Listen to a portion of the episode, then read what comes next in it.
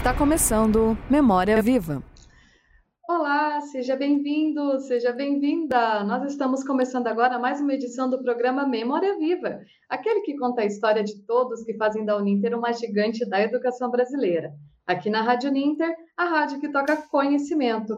E hoje a gente vai conhecer um pouquinho da história do William Salles. Ele é professor e coordenador de pós-graduação na área de saúde aqui da casa. Antes da gente começar, William, muito obrigada por ter aceito o meu convite para participar no programa de hoje. Também lembrando, ó, quem está acompanhando e conhece o William, tá? Tem alguma algum fato engraçado para contar, tem alguma fofoca, alguma coisa, comenta aqui que daí a gente fala com ele, tá bom? Seja bem-vindo, William.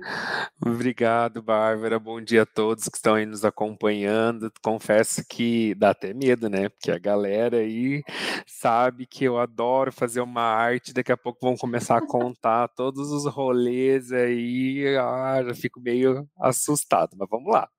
Ah, claro que não. Você falou isso de aprontar algumas. Eu lembrei do leque que lá no começo da rádio, no diversos da pós, o bafônico. Ah, uhum. agora eu devia ter começado a entrevista assim. Hoje vai ser bafônico, né?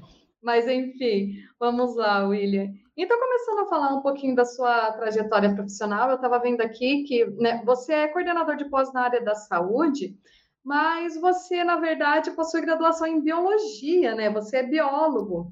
É, como que você decidiu ir para isso da área da saúde? Como que entrou na sua vida? O que, que aconteceu? Então vamos lá.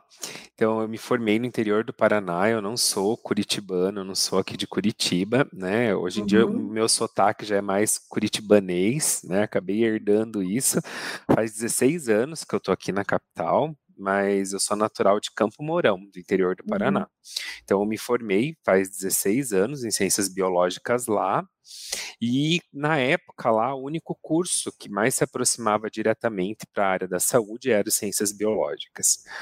E eu já entrei nas ciências biológicas com essa visão de trabalhar na área da saúde, trabalhar em laboratório na época, e era o que eu queria. E desde a época da graduação, nos primeiros dois anos e meio da graduação eu não trabalhava, eu só estudava. E aí eu aproveitei todas as oportunidades que tinham na época na faculdade para me aprimorar para a área da saúde.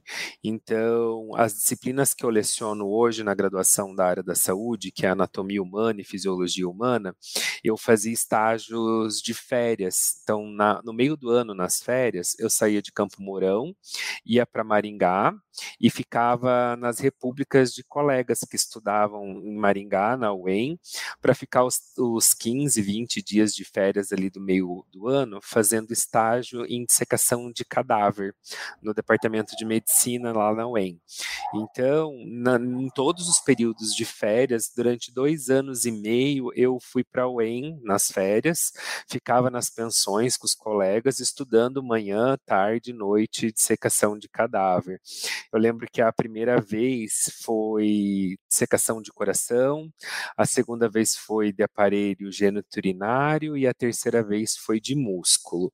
E uma das questões que me marcou muito, muito engraçadas, que eu, que eu relato para os alunos até hoje, porque hoje o pessoal me vê bem desinibido, brincando, falando, e eu não era assim, eu era super inibido, super tímido. É, se eu chegasse num lugar que eu não conhecesse as pessoas, eu ficava travado, eu não conseguia olhar para o rosto das pessoas, então eu era super tímido. E a, e a gente, foi eu e uma colega minha na época, e a gente foi com a cara e com a coragem atrás desse estágio, e a gente foi cair lá no departamento de anatomia humana e tinha uma porta aberta, e eu lembro que era uma professora Tânia, uma professora super elegantérrima, assim, bem loira, e a gente chegou na porta e falou, professora, a gente pode falar contigo? Daí a gente explicou, olha, a gente não é daqui, a gente é de Campo Mourão, a gente queria fazer um estágio aqui com você. Dela, sério vocês estão no período de férias e vieram aqui para estagiar? E aí ela nos abraçou, ela se compadeceu da causa daqueles dois perdidos, e aí ela meio que nos adotou. E aí, assim, a gente chegou, né, achando que a gente já ia trabalhar com o cadáver, já ia dissecar o cadáver, ia virar o cadáver do avesso. E aí ela falou assim: olha, essas duas primeiras semanas vocês vão ficar lá na biblioteca. E vocês vão na biblioteca e vocês vão me resumir o capítulo desses livros aqui, e aí depois que vocês resumirem, eu vou fazer uma prova oral com vocês. Uhum. A gente, ah, beleza, né? Tranquilo. Aí ela deu os livros, a gente colocou debaixo do braço e foi para a biblioteca feliz da vida. Quando chegou na biblioteca, que a gente abriu os livros gigantescos de anatomia humana que ela tinha dado para gente, era dois livros, um em inglês e um outro em espanhol. Aí eu olhei, dois recém-acadêmicos, olhei pra cara dessa minha amiga e falei, cara, a casa caiu. Daí eu falei, você sabe inglês? Ela falou, não. Dela, você sabe espanhol? Eu falei, muito menos.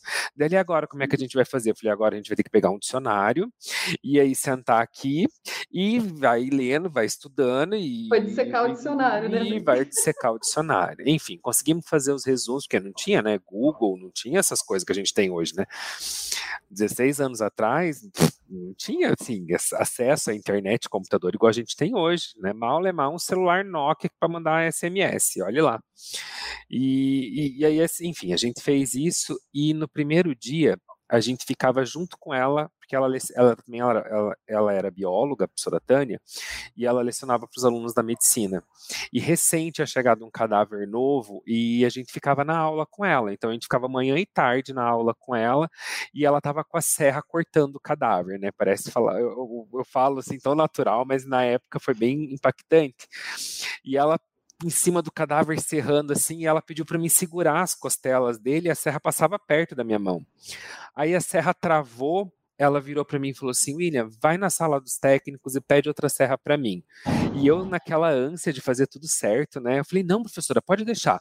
Eu já venho. Saí correndo e saí abrindo trocentas portas, cheguei na sala do, do, do técnico, falei, ah, a professora Tânia precisa de uma, de uma serra, eu todo desesperado, o técnico ficou olhando para minha cara assim, e eu só escuto um berro atrás de mim, assim, chamando meu nome, né, Uira! Aí eu virei assim, era ela, a professora Tânia, ela bem assim, seu porco relaxado, você saiu sem tirar a luva, com a mão suja de cadáver e abriu todas as maçanetas das portas. Você só vai voltar para o laboratório a hora que você limpar todas as maçanetas. E me deu um, um frasco de álcool e uma flanela daquelas laranja. Uhum. E assim, cara, as lágrimas desciam no canto do olho, eu não sabia se era de susto, se era de vergonha, porque eu esqueci e não tirei a luva. E realmente a luva estava muito suja. Aí o técnico olhou para minha cara, balançou a cabeça, aí eu arranquei a luva, daí eu fui lá, puli nas maçanetas. E eu demorei para polir o raio das maçanetas, porque eu demorei tipo, até me recuperar, tipo, uns 20 minutos. E você acredita que a mulher, quando eu cheguei no, no laboratório, que eu tinha aberto a porta, e entrei no laboratório, todos os alunos e ela me esperando. Tipo, você vai demorar muito para terminar de limpar as maçanetas? Nossa, eu tô esperando. esperando. Uhum, eu, tô esper... eu tô esperando a serra. Então, assim, são coisas que acontecem na vida da gente que, assim, é, é, são eventos, assim, né? É, inenarráveis e engraçados. Aí eu entreguei a serra para ela, dela, agora você veste a sua luva e a gente vai continuar. E daí ela virou para os alunos: aprenderam que não pode sair do laboratório com luva e não sei o que, e todo mundo balançava a cabeça. falei, nossa, que vergonha, gente. Quem não me conhecia agora ficou conhecendo o menino da luva, enfim. Foi dois eventos, assim, que, que me marcaram bastante. Foi esse esse já foi um caminho para a área da saúde. Então, eu fiz esses três semestres de estágio de dissecação de cadáver. E outra coisa que eu amava também era a microbiologia. Então, eu fui monitor uhum. de microbiologia na faculdade de micro de alimentos. Eu não tinha essa disciplina na biologia, mas eu fazia essa monitoria, né? Porque eu fazia os estágios na micro de alimentos que depois lá na frente vou te contar como que isso me ajudou bastante. Então, desde então eu sempre fui caminhando para a área da saúde. E no último ano da faculdade, caminhando para o último ano, eu fui estagiário da Secretaria Municipal de Saúde no setor de vigilância sanitária, que foi onde daí uhum. foi minha paixão e é minha paixão até hoje, essas questões relacionadas à vigilância sanitária, ao controle é, de qualidade de alimentos, contaminação de alimentos, a parte de epidemiologia, de doenças infecto-contagiosas, porque ali eu vivenciei de cara. Então, que, que era o meu trabalho de estagiário lá na vigilância. Que você conta isso para as pessoas, as pessoas não conseguem imaginar 16 anos atrás como era. A gente recebia de todas as unidades de saúde uma guia do SINAM, que é o Sistema de Notificação Compulsória, uhum. de todos os acidentes que aconteciam na cidade de que tinha risco de contaminação microbiológica. Então, por exemplo, é, vinha lá mordedura de animal. Então, a pessoa sofreu uma mordida de cachorro, de gato. Isso, a pessoa ia no postinho, que a gente chamava, o postinho notificava e mandava essas guias para gente. Ah, lá no interior a pessoa sofreu um acidente com uma aranha, sofreu um acidente com qualquer tipo de animal peçonhento, com escorpião. Isso era notificado, vinha para a gente na secretaria. Qual era o meu papel lá na Secretaria de Saúde naquela época? Eu pegava essas guias, gente, essas guias vinham tão sujas, tão amarrotadas, umas letras bizarras. E o sistema do computador, gente, era DOS, acho que nem existe mais DOS. E era com disquete. Aí eu abria aquela tela do DOS, eu tinha que digitar tudo que estava na guia, tipo, como que aconteceu o acidente, o nome da pessoa, idade, peso, sexo, aonde que foi, que tipo de animal que foi, registrava. Tinha que salvar isso no no disquete, e daí uhum. salvo no disquete, a gente pegava esse disquete e levava para a central, para daí eles mandarem aqui para Curitiba os dados e fazer uma notificação maior de tudo isso. Então, eu fiquei na Secretaria de Saúde no setor de vigilância sanitária, porque estagiário é assim, né, pau para toda obra. Então, eu fiquei na vigilância sanitária, na, no Sinan. Depois eu fui para notificação de óbitos, aí eu tinha que registrar os óbitos, que eu odiava, porque eu perdia maior tempo, porque daí eu queria saber do que, que a pessoa morreu, não, não, eu não só digitava lá. Aí eu ficava lendo o atestado de óbito, né? E aí eu perdia maior tempão. Daí fiz isso também. E por último, na secretaria, eu já devia ter, é, eu já tinha carteira de motorista na época, eu reabastecia os postos, os postos de saúde com as vacinas. Então, a primeira coisa que chegava na Secretaria de Saúde, as enfermeiras colocavam, estava tudo separado nas caixinhas, as, as vacinas, e eu ia nas 12 unidades de saúde com um uno vermelho na época, nunca vou esquecer, um uninho, e distribuía as vacinas, e tinha que ser rapidão, porque podia dar qualquer problema, não podia faltar vacina na unidade unidade, aí eu ia distribuindo as vacinas nas unidades. Ó, o que, que você fez me lembrar, resgatar da memória os tempos. E daí foi aí que eu entrei de vez na, na área da saúde, né? Da, daí desse tempo, daí desse caminho eu não saí mais.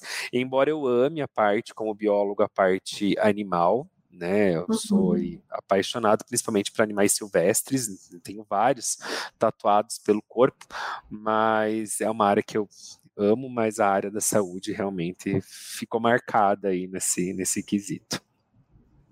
Muito bem, a gente já tem um público muito querido aqui acompanhando o programa. A Patrícia Fer... Carla Ferreira está aqui dando bom dia para gente. A Consuelo Turim também passou por aqui dando bom dia para gente. A gente tem aqui um depoimento do Beté. Parabéns, que história linda, um grande profissional e muito dedicado. A Rosemary que fala que também é hilário, né? Hilário, foi hilário, com, Rosemary.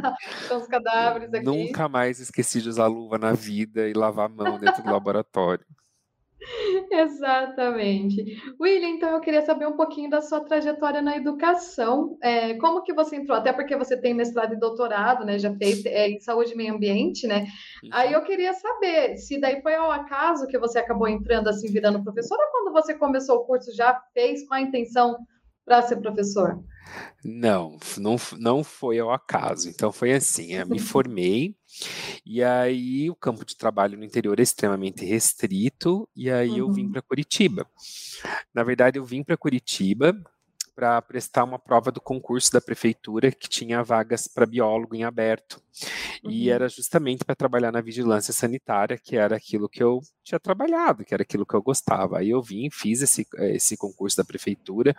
Eu lembro que na época eu passei em 25 e eles chamaram até o 24 e aí caducou o concurso, eu não conseguia entrar. Foi uma frustração assim imensa, porque eu fiquei ali na porta e, não consegui, mas Deus sabe o que faz, né? E aí eu vim para cá e aí a realidade caiu assim triste, dura e friamente, né? Porque quando você vem do interior para cá, você uhum. não conhece a cidade grande, todo mundo sabe que você é do interior, porque você fala porta, por, porteira, e aí você vai falar com as pessoas, você não chama a pessoa pelo nome, você fala o moço, ô moça. Então você chegou na loja, falou, ô moço, ô moça, pode saber que não é daqui, né? Então é, já tem o preconceito de ser do interior, e eu vim sem fazer uma especialização. Então, aonde eu deixava o meu currículo, as pessoas não me chamavam porque eu era só graduado. E aí eu não tinha como trabalhar. Aí eu consegui um emprego numa, numa empresa que, assim, eu fiquei sabendo depois, né? Mas na época eu fiquei muito feliz que eu fiz o processo seletivo e eles me disseram assim: é, olha, William, você vai trabalhar dando palestra. E as palestras é sobre, é, na época era doença sexualmente transmissível, hoje é infecção sexualmente transmissível nas escolas. É palestra de sobre ST e qualidade de vida. Aí o salário era bem encantador, daí a gente paga o teu deslocamento, teu combustível, parari, parará, você aceita? Eu falei, ah, aceito, beleza. Eu falei, nossa, que legal, né? Vou trabalhar nesse lugar. E eu super tímido. Só que dessa empresa, ela fornecia pra gente vários treinamentos para você se desinibir, enfim. Só que daí nos treinamentos, eu fazia os treinamentos, a palestra ela tinha que estar decorada, porque não tinha texto, não tinha nada. Ao longo da palestra, a gente tinha que fazer o indivíduo sentir todos os tipos de emoções possíveis, desde ele dar risada até ele chorar. Então, assim, foi tipo um teatro, assim, literalmente. As palestras elas eram um teatro. E aí eu fui para minha primeira palestra, foi quando eu descobri que o meu salário dependeria de, no final da palestra, eu vender um livro. Aí eu descobri que eu não era palestrante, eu era vendedor de livro, que daí foi assim, o chão caiu. Porque daí o que, que acontecia? Eu dava as palestras, adorava fazer palestra de educação sexual, adorava fazer palestra de qualidade de vida mas eu morria de vergonha de vender, gente. Vocês não estão entendendo, eu passava quase fome. foi uma época assim que eu lembro que meu carro era, gas, era flex, e era flex, eles pagavam gasolina.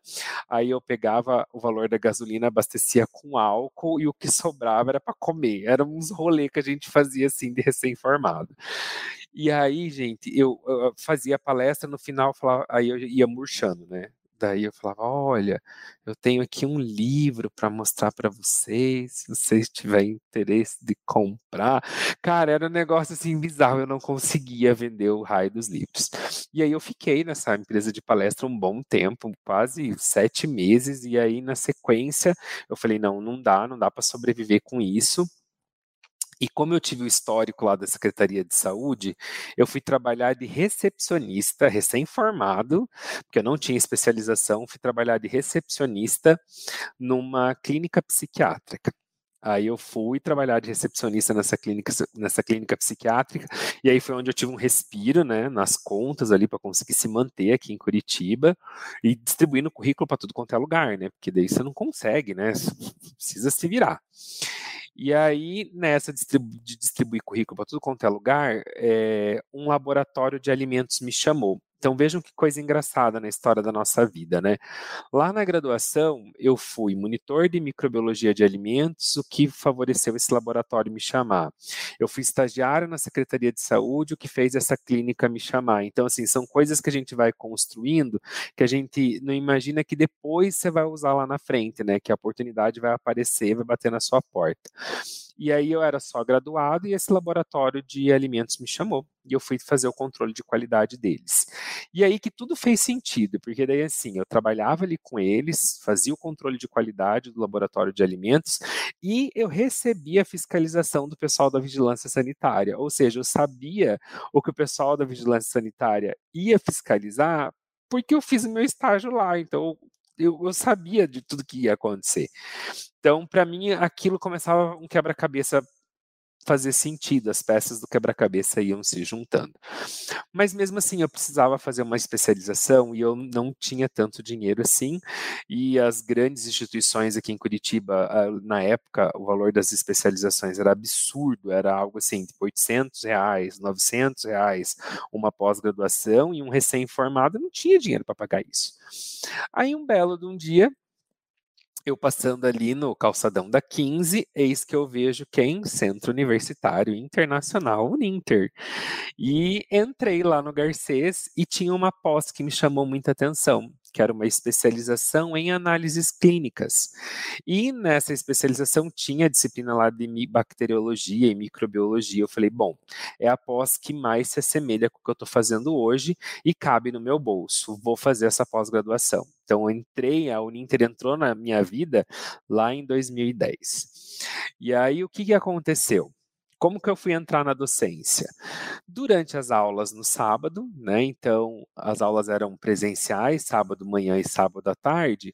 Eu conheci uma biomédica e essa biomédica bem assim, gente, eu tenho uma vaga para dar aula na escola aqui do lado do, do, do Garcês, que é o Colégio Rui Barbosa. E eu dou aula ali na, no curso técnico em análises clínicas. E eles querem um professor que esteja se especializando em análises clínicas e que conheça de micro de alimentos. Tem alguém aqui que tenha isso, né? Daí eu falei, cara, ou é agora eu? ou é agora, né? Eu.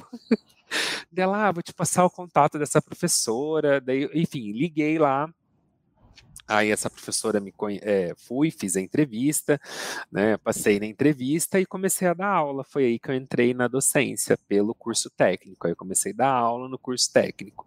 Então eu trabalhava no laboratório das 8 da manhã às 6 da tarde, o laboratório é lá perto uhum. da Universidade do UT. Saía de lá, nessa época não tinha mais carro, pegava o busão, chegava aqui no Garcês assim, cravado com o Colégio Barbosa ali do lado do Garcês, só arrumava os cabelos ali e já entrava dentro da sala de aula e dava aula até as 10 e meia da noite. Aí foi aí que eu fui entrando de vez na docência. Né? Aí tomei gosto pela docência, fiquei no Colégio Rui Barbosa trabalhando lá três anos e meio, acho que foi isso, três anos e meio, e aí eu saí de lá para ir para a graduação. Né? E aí, uhum. na graduação também, eu fui para uma instituição que também estava precisando de um professor é, especialista em análises clínicas, né, para dar aula no curso de nutrição da disciplina de microbiologia de alimento, que era aquilo que eu fazia no laboratório. E aí eu saí do técnico, fui para a graduação, aí na graduação, é, pelo currículo, o pessoal já, tinha, já viu que eu tinha feito três estágios de secação de cadáver, não, você também vai dar aula de anatomia e fisiologia. Então, eu falei, tá bom, dou aula de anatomia e fisiologia. E aí eu fiquei com essas três paixões aí coladas, né? Então, ao longo da graduação, né, na graduação, eu sempre dei aula para os cursos da área da saúde, né? E sempre uhum. dessas três disciplinas, né? Anatomia humana, fisiologia humana e com com o pessoal aí da nutrição, da microbiologia de alimentos, né? Que aí foi o que eu vivi ali é, na prática ali de, de, de, de, bancada mesmo, né, que foi a micro de alimentos. Mas a trajetória para entrar na graduação foi essa, né, foi uma construção aí gradativa de, de perrengues ao longo do caminho. Ai, acontece, né? Principalmente quando a gente vem do interior, né? Que eu também não sou daqui, eu sei como é tudo muito estranho. A gente chega aqui e vê tudo. Oh, oh. como vai lidar né, com tudo. Mas, William, você falou que o Uninter entrou na sua vida em 2010, né? Que você começou a estudar aqui. Mas eu queria saber, então, como que você veio para cá uh, na área da coordenação, né? Desde quando você está aqui, daí como que aconteceu? Vai fazer que eu estou aqui nessa empresa que me acolheu de braços abertos, né? Sou muito grato ao Uninter. É, eu estou aqui, eu entrei em meados de 2019, então já vai fazer quase três anos aí que eu tenho de casa, né? Então, na época abriu, foi aberto um processo seletivo, eles queriam então um professor que tivesse vivência na área da saúde, né? Então, como eu já tinha dado é, aula em grande parte dos cursos de graduação da área da saúde, também já tinha na, numa outra instituição coordenado pós nessa área, então eu tinha essa vivência, né, desses cursos de pós-graduação e da necessidade do que o profissional é, da área da saúde recém-formado precisa.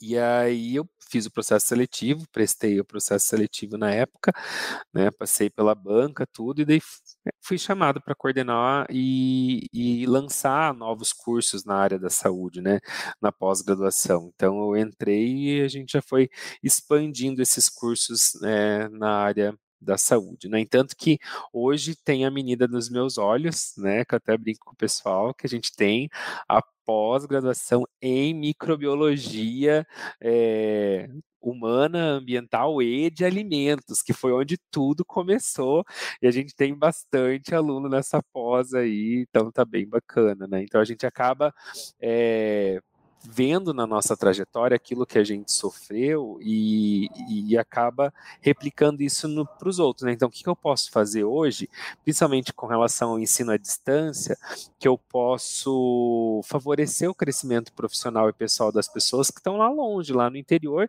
e essa informação não chegava.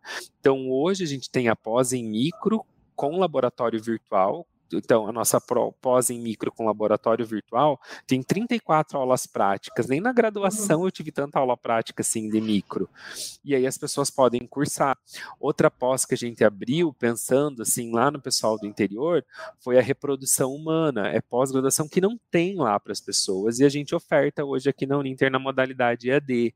Captação e doação de transplante também não tem. Então a gente pensando nisso, quando a gente vem do interior para a capital em busca de estudar e de se aperfeiçoar, e quando a gente tem essa oportunidade de desenvolver cursos, a gente começa a pensar no pessoal que está lá na ponta, que está lá na frente, que talvez não tenha a mesma oportunidade que a gente teve, no caso eu e você, de vir para a capital, né? A gente fala vir para a capital, parece que uau, né? vir para a capital e, e, se desenvolver aqui. Aí deixa eu contar um perrengue, gente, de Campo Mourão aqui de Campo Mourão aqui são oito horas de carro. Se a pessoa tiver um carro bom, assim, legal, dá para fazer em seis. Eu fiz em 13. Olha só, 13 horas quando eu vim embora para cá. E eu lembro que a minha mãe, coitada, é, a gente lembra de se dar risada. É, era um Corsa sedã branco. Ela enfiou tudo dentro daquele Corsa, até tábua de passar roupa tinha lá dentro, tinha arroz, feijão, comida, gente, tinha uma, uma, uma caixa de isopor que tinha carne.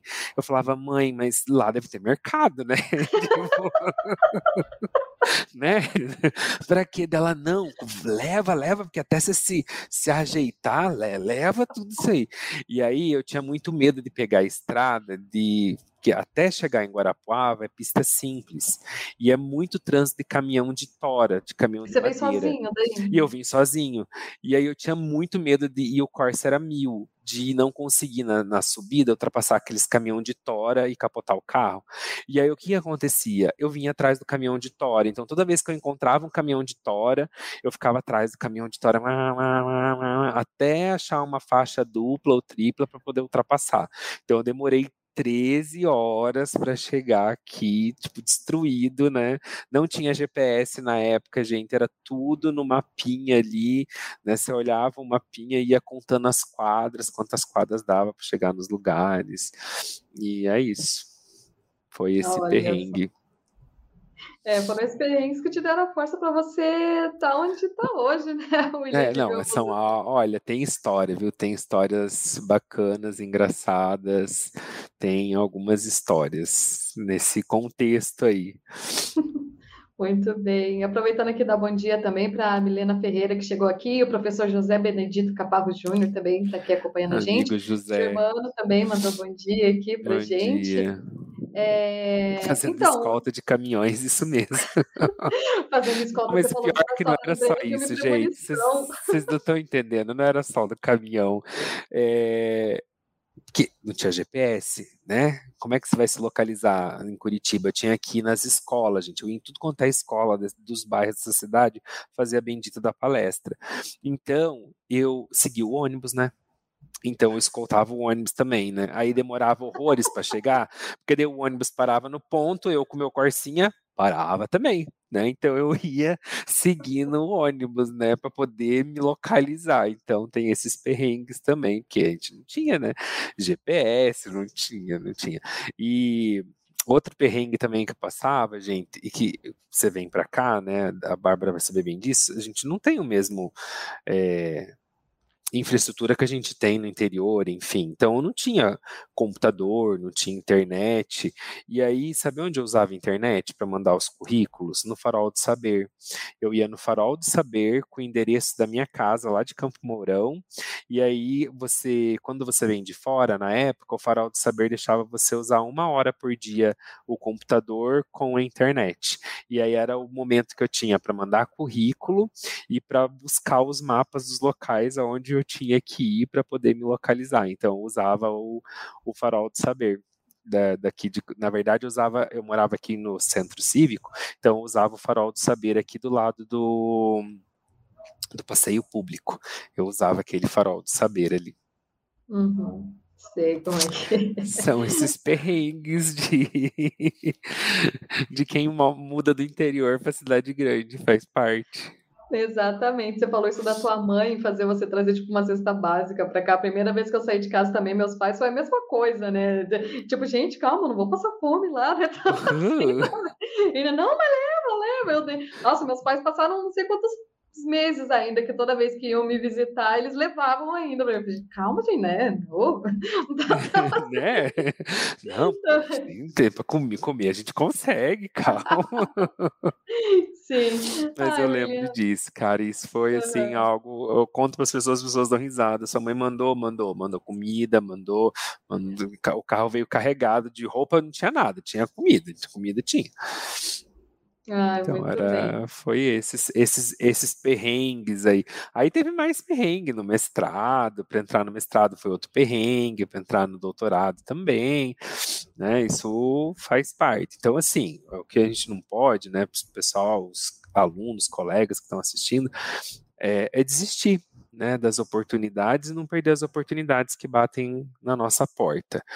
Eu lembro, eu não fiz meu mestrado aqui, nem meu doutorado aqui, eu fiz em Joinville. Agradeço imensamente os catarinas, sou assim apaixonado de coração pelos catarinas, né, porque eles me receberam de braços abertos, coisa que eu não consegui aqui. Né, isso foi uma, um grande, uma grande tristeza no meu coração, na verdade, porque como eu não fui aluno da federal, eu não consegui entrar nos programas, né? Infelizmente isso acontece, isso tem muita restrição hoje em dia de só entrar nos programas de mestrado e doutorado quem é aluno da federal, quem conhece os professores da federal. Infelizmente isso tem que ser quebrado e abrir oportunidades para quem vem de fora, né? Para quem vem do interior. Então eu não consegui entrar no programa que eu queria aqui na federal e a fala era justamente essa: "Ai, a gente não te conhece, você não se formou aqui com a gente, né? Você não é daqui, não é, não foi nossa iniciação científica aqui. Então tinha vários requisitos de empecilho que era colocado. Isso na federal. E uma coisa que me deixou bem triste também foi numa outra instituição privada aqui de Curitiba, que eu fiz o processo seletivo para o mestrado na época, fui até o final e daí na entrevista a entrevista era com um médico bem famoso e ele que ia ser meu suposto orientador. E aí eu fui para a entrevista todo feliz, porque eu já tinha passado em todas as etapas, e no final da entrevista, ele pegou e falou para mim assim: "Olha, teu currículo é excelente, você é uma excelente pessoa, e eu realmente te selecionaria para ser seu pro mestrado, eu seria o seu orientador só se você fosse médico, mas como você não é médico, eu não vou te orientar. Você está sendo desclassificado. Nossa. E aí ele me desclassificou. Cara, eu lembro que eu saí dessa instituição aos prantos, né? Porque eu sou muito emotivo. Então, nossa, eu chorava, chorava, chorava, chorava. E aí foi nesse dia eu falei assim: desisto de tentar mestrado e doutorado aqui em Curitiba.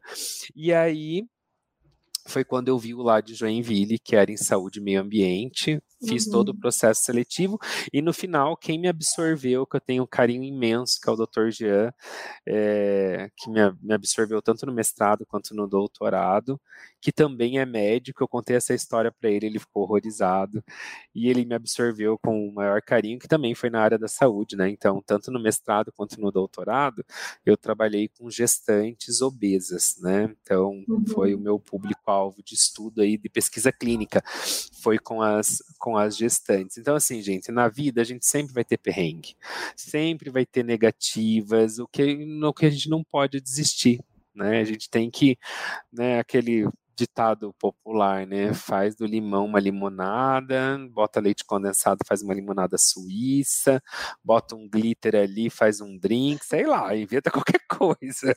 Mas a gente não pode desanimar, né? A vida é assim né? E a gente também não pode perder as oportunidades, né? A gente não pode ser seleto, né? Ah, eu não vou fazer isso porque eu não gosto, eu gosto só de fazer aquilo, só de fazer Y. Lembra, gente, que a gente não está mais na época da revolução industrial que as pessoas estudavam só para apertar parafuso.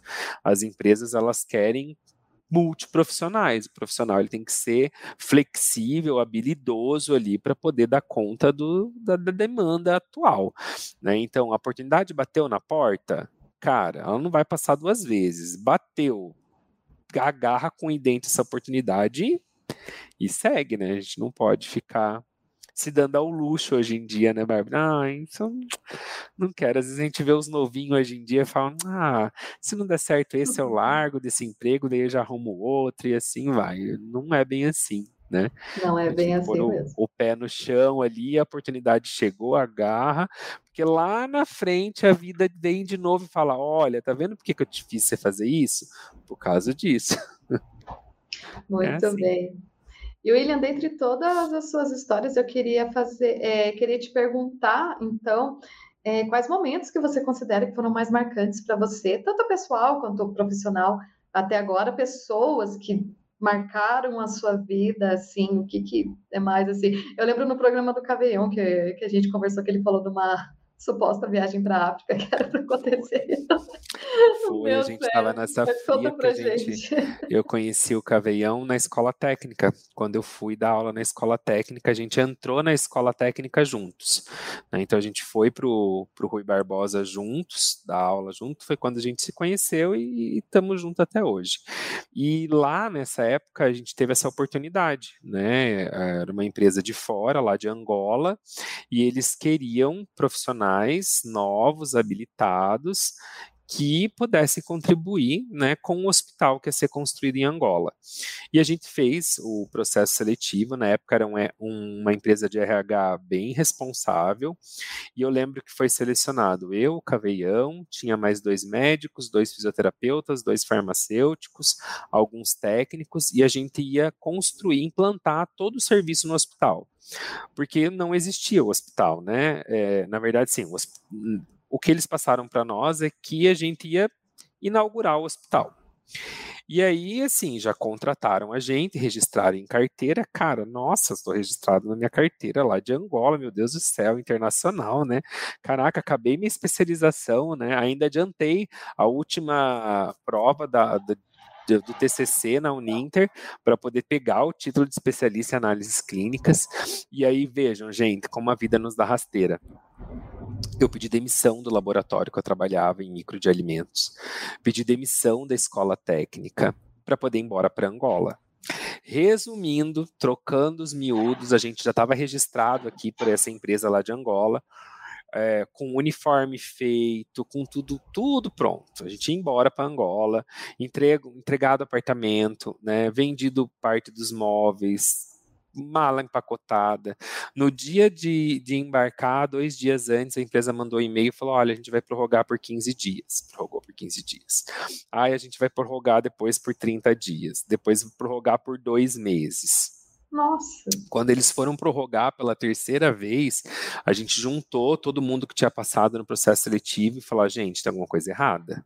Essa prorrogação, prorrogação, prorrogação, e aí a gente colocou os caras na parede. E aí foi e a gente com as passagens compradas. E aí foi quando eles falaram: "Olha, a gente vai dispensar vocês, porque a gente tinha contratado vocês, a gente precisava dos documentos de vocês para poder dar entrada aqui no lançamento da pedra fundamental do hospital.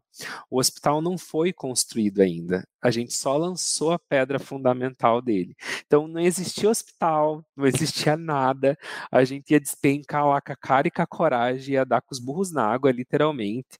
E eu lembro que, assim, eu recém-formado, foi o primeiro processo trabalhista que eu tive que participar, né?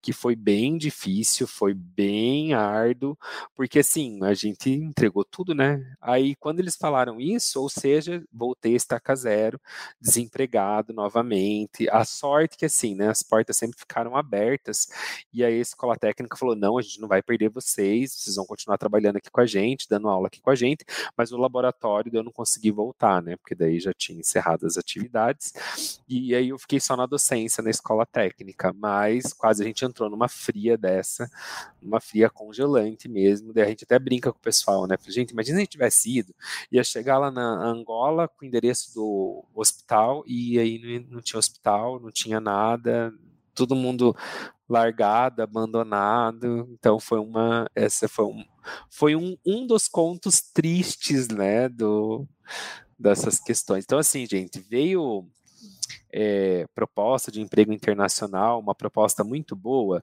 é muito importante que você estude a empresa antes, né? Veja se é uma empresa fidedigna, procure pesquisar sobre a empresa, ainda mais hoje em dia que a gente tem a facilidade da internet, que na época a gente não tinha tanto, né, uhum. né? Essas facilidades, então é muito importante para não para não entrar em nenhuma fria, né? E não comprometer sua vida aí toda, porque foi, foi bem difícil. Foi um ano bem complicado na época. Muito bem. Conta então um momento feliz, você falou um momento triste, né, que marcou dessa forma, um momento feliz, então. Um momento feliz, cara, foi quando eu fui para Nova York a primeira vez. Foi um momento Ai, muito feliz, foi muito feliz. É, eu sempre tive um sonho de ir para aquele lugar, para aquela cidade, né? Tem gente que não liga e tal, mas eu sempre tive essa, essa vontade de ir. E, e uma das coisas que mais me lembra da cidade é todo mundo fala de luzes, movimento e coisa, e uma das coisas que mais me lembra é o cheiro. Aquela cidade tem um cheiro não sei te explicar, né? Não sei. É, a Times Square tem um cheiro assim que não sei o que que é, mas me encantou, né? O cheiro do, da, da cidade, assim. Então foi um momento bem feliz. Muito bem. E o William? Conta então pra gente do William fora do trabalho, né? Seus hobbies. Eu tinha comentado, né? Ah, fica com o clarinete do lado para você tocar, mas daí você voltou presencial. Acho que não ia achar muito legal você tocando aí na 13, né? Não, pessoal, ia me jogar pela janela aqui. Mas conta um pouquinho dessa parte pra gente. Então, assim, William fora do trabalho, eu adoro viajar, gosto, gosto de dar fotos, pessoal que me segue no Instagram sabe, no Facebook, vivo botando foto de close, porque eu gosto de tirar foto, é, gosto de viajar bastante, adoro ir para restaurantes, né, gosto de comer, né, então adoro conhecer restaurantes, mas é, o William tem um problema, eu não consigo beber bebida alcoólica, né, já tentei, o pessoal vive falando, William, você tem que ir devagar, vamos ensinar. Não dá, gente, não consigo, passo mal mesmo, né? Eu fico com enjoo, com ânsia de vômito, fico ruim por qualquer dose, assim. Tipo, ah, tomei dois golinhos, já fico. Uh, não dá. No entanto, que o pessoal brinca comigo e quem bebe e degusta vinho, porque eu sempre ganhei muito vinho dos alunos. Uhum. E aí o pessoal que está aí acompanhando vai ficar muito brabo comigo também. Gente, virou tudo sagu. Adoro sagu, então eu ganho vinho, vinhos carérrimos, dá, um, dá cada sagu delicioso, que você não tem ideia. Dá uns sagus maravilhosos e dá umas carnes de panela, gente. Olha, tem uns vinhos que eu ganhei, que quando eu contei que virou carne de panela, quase apanhei da galera, hein? Quase apanhei, mas ficou umas carnes de panela maravilhosas. Então dá sagu e carne de panela maravilhoso, porque eu não consigo beber. Eu passo mal, mas eu uso o vinho. Vira sagu sagu ou vira carne de panela, mas eu uso. Então eu gosto de comer assim, passear e para me desestressar a música, né? Então é uma coisa que eu tenho desde a minha infância. Então eu toco clarinete de forma amadora, né? Hoje eu sou aluno né, no Conservatório Municipal de Música Popular Brasileira, aqui de, de Curitiba, aqui pertinho da Uninter, só atravessar uhum. a esquina. Eu sou aluno de clarinete ali, e é o meu momento de descontração. Ah, William, você toca para as pessoas? Não, é meu, é o meu momento. Né? Eu entro no meu quarto, fecho a porta, fecho a janela, eu e eu mesmo, a partitura e o clarinete. É o momento que eu tenho de liberar os estresses para o mundo paralelo, enfim, é o meu momento ali. Então, isso eu gosto de fazer umas duas, três vezes na semana ali, é uma coisa que eu gosto. E gosto muito de filmes. Filmes, adoro assistir filmes, séries, enfim. Esse é o William fora do, do trabalho. Muito bem, William. Então, para a gente finalizar a nossa edição de hoje, queria que você contasse um pouquinho de planos futuros. Algum sonho ainda que pretende realizar? Quais são as suas próximas metas? Planos futuros, eu tenho um que está aí no forno, começou agora, né? É, como eu disse para vocês, a Bárbara também falou, o meu mestrado e o doutorado foi em saúde e meio ambiente, e já faz um tempo que eu tenho pesquisado as questões relacionadas à saúde única. Uhum. E a uhum. saúde única, ela é uma junção da saúde humana, a saúde animal e a saúde ambiental.